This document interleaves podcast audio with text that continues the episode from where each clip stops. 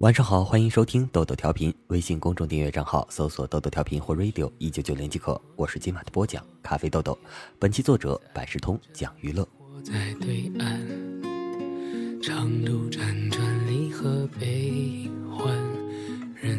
你有没有想过，如果有一天你得了一种病，而这种病只有一种药可以治疗，需要终身服用，但这种药的售价是四万一瓶。即使是短期内的服用，也足以让一个普通人倾家荡产。如果没有钱买药了，只能孤独的死去。你有没有想过，还有这样一种药，它的药效和四万块钱的完全一样，售价只有五百，然而它是不合法的，是别的国家生产的仿制药。但是许多得了病的人只能买得起这种药，它是最后的希望。这意味着所有代购或销售这种药的人是违法的。但许许多多的人需要它来救命，这里面包含了太多人性的丑陋和世间的悲悯。上面我说的这一切都是真实的。这种病叫曼丽白血病，这种药叫格列卫。电影《我不是药神》就是根据真实事件改编的故事。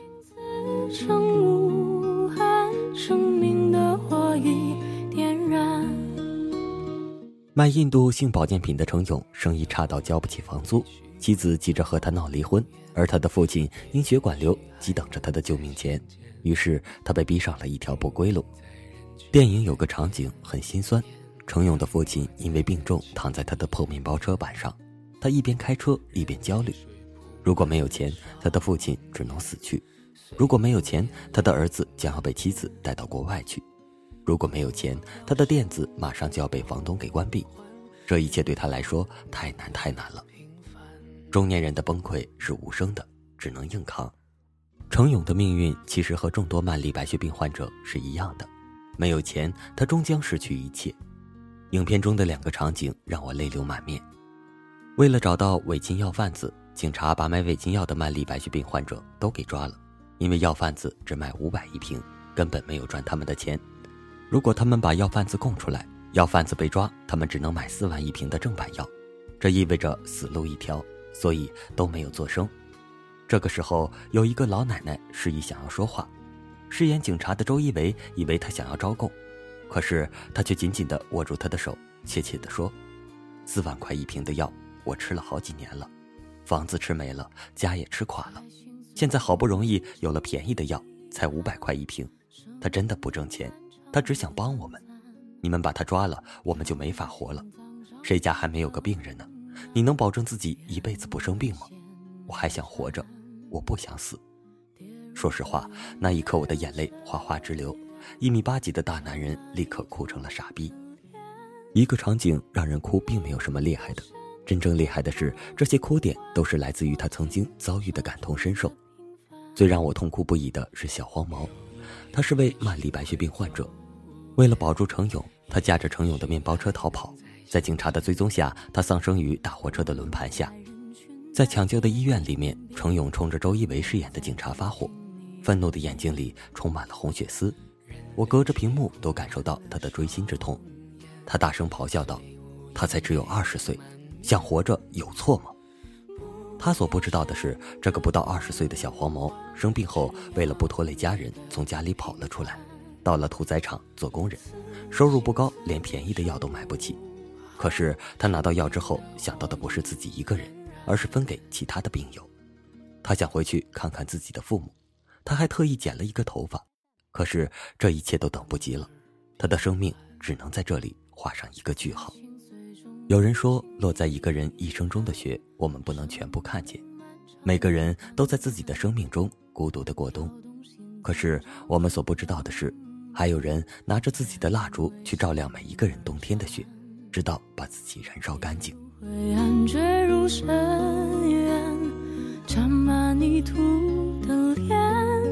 贫穷究竟有多绝望？我看到了许许多多的答案。深圳有一位六十三岁的林女士，她的儿子楚先生得了强直性脊椎炎，没钱治疗。她总是对儿子说：“当妈的帮不了你，太难受了。”她记得自己之前有一份保险，如果他出事可以赔二十万。那一刻，他就动了一个念头，一向节俭的他买了一份饺子。吃完饺子后，他在酒楼的阳台纵身一跃，跳楼而亡。可是他不知道，自杀是不能获得赔偿的。他更不知道那份价值四百二十元的一年期意外保险已经过期了。他在遗书中写道：“你放心，妈一定会帮你筹到那个治病的钱。”可是他用死亡都换不来那二十万的治疗费用。有人说，穷人只能用命换钱，可是有时候用命也不一定能够换来钱。知乎上有人问：“中国真的很多穷人吗？”我看到了几百个答案，一个个答案都是触目惊心。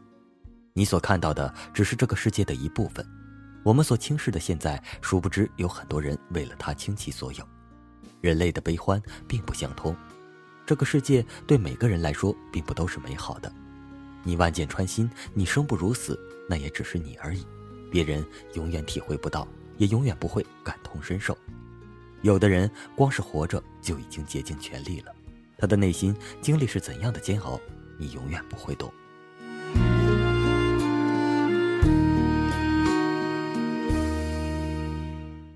电影《我不是药神》中有一句最戳心的台词：“世界上只有一种病，就是穷病。没有人愿意去死，其实都想活着，可是没有钱，连活着也变成了奢望。”程勇看过了无数个因为没有钱治病而死去的病人，一次次看到统计患者人数的变少，一次次把药品的价卖到最低，甚至贴钱进去，最终他由坏人变成了好人。可是他不是药神，他治不了穷病。他穷尽一己之力，最后还是失败了。被抓后，在警车上面，他看到有数不清的曼丽白血病患者为他送行。审判阶段的时候，他说：“他们吃不起天价的进口药，他们就只能等死，甚至是自杀。不过，我相信今后会越来越好的，希望这一天早点到吧。我相信我们的国家会慢慢变好。”我时常在想，韩国有一部电影叫《熔炉》，推动了一个国家的立法。那么我们国家有自己的熔炉吗？现在终于等来了，他就是我不是药神。震惊中外的陆勇案件确实推动了我们国家的医疗改革。在我们国家，患曼丽白血病的是一个庞大的群体，每年新增五千人。在二零零二年，曼丽白血病的存活率仅为百分之二十，他们大部分因为吃不起天价药而死亡。到了二零一六年，曼丽白血病存活率达到了百分之八十以上。现在，格列卫已纳入了很多省市的医疗报销体系，人们再也不用为天价药发愁。无论是加入医保，还是国家对炎炎药的支持，还是抗癌药零关税，我们必须承认，国家也在进步。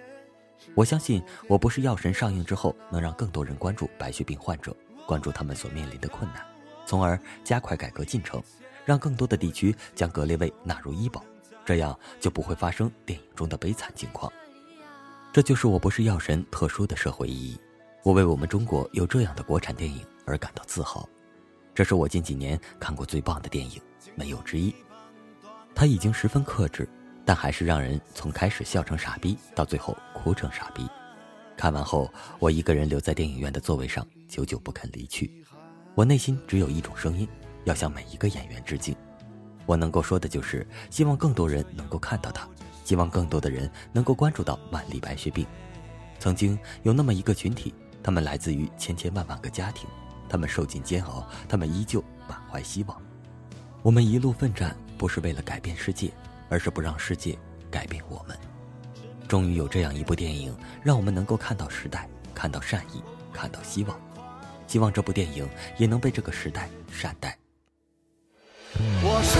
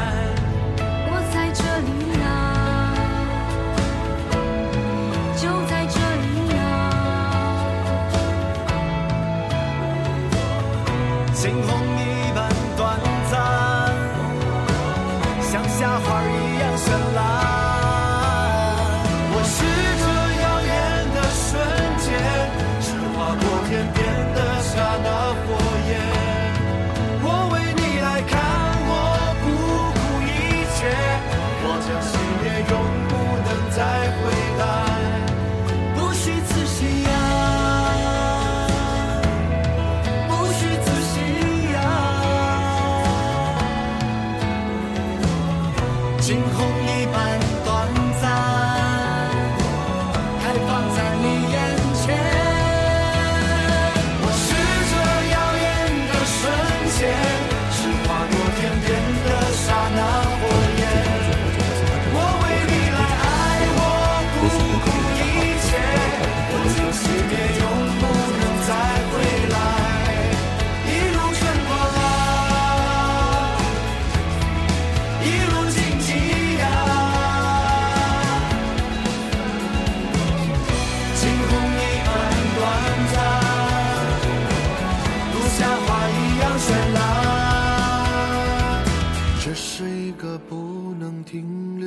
太久的世界。